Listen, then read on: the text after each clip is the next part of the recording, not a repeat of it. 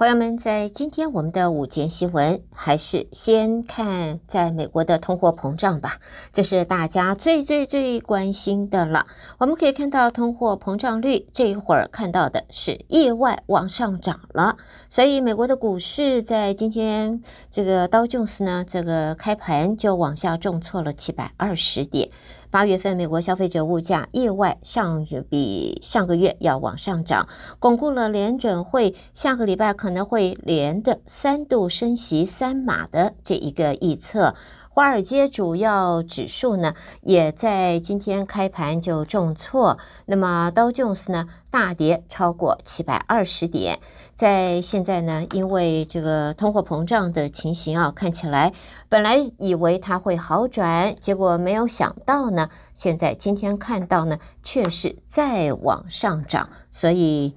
呃，道琼斯马上就反映出来。不怎么漂亮的一个情形。美国通货膨胀从四十年的高点，在稍早是往下慢慢降温。可是八月份消费者物价指数年增了百分之八点三八，也高于市场的预期。汽油价格往下跌，不过食品、居住或者居住成本，我们来讲啊是。啊，居高不下。联准会官员认为，为了要压制通货膨胀，下个礼拜升息三码的这个决定，大概改变的情形不大了。在 CPI 八月份的这个物价指数上涨百分之八点三，低于七月份的百分之八点五和六月份创四十年来新高的九点一，但是还是高于市场预期的百分之八。让大伙儿担心的是，如果再剔除波动比较大的，食品还有能源的价格，那么核心 CPI 年增百分之六点三，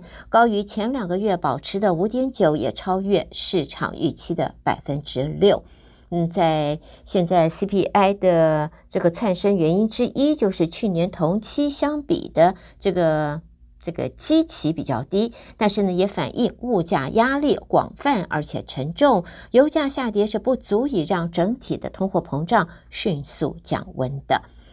好，另外也在这里看到呢，现在朋友们这大伙都已经有这个准备，就是这 CP 呃 CPI 往这个很强啊，所以九月份的升息三码。大概就是定局，而经济学家说 CPI 高于预期，九月二十一号 Fed 升息三码，改变机会不大了。所以朋友们，其实我们大伙应该都已经有这个心理准备了。好，再来我们看到呢，美国总统拜登颁布了行政命令，将会借由扩大支援在国内的生技产业来降低依赖其他的国家。但是韩国生物医药品代工业者则担心这个举动会受因此受到冲击。韩国政府官员表示，将会和企业沟通，要看看可能会受到影响的状况。美国总统拜登新颁布的行政命令将提供美国国内生产业者更多的研究和制造相关优惠，再加上补助，希望因为大量委托在外边生产和生产基地可以移往海外而削弱了国内竞争力，可以得以重建，降低依赖其他的国家。这项行政命令主要也是为了要降低依赖中国。指出，美国到现在都允许生技产业在海外生产，但是国内已经开始担忧过度依赖中国尖端生技制造基础设施。不过，如果美国在生技医疗产品上也将追求美国制造，受影响的恐怕就并不是只有中国了。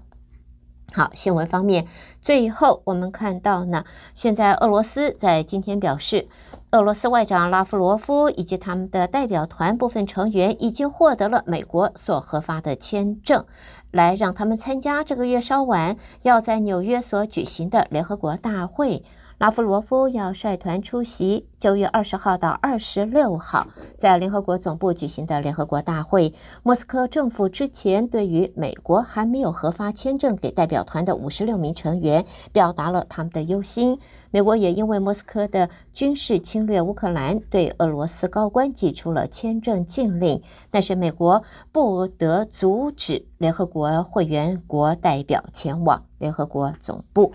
俄罗斯驻联合国大使在这个月稍早也致函联合国秘书长古特瑞斯，抱怨还没有接获他的这个相关签证。不过呢，现在美国已经核发签证，俄罗斯的外长是可以参加联合国大会了。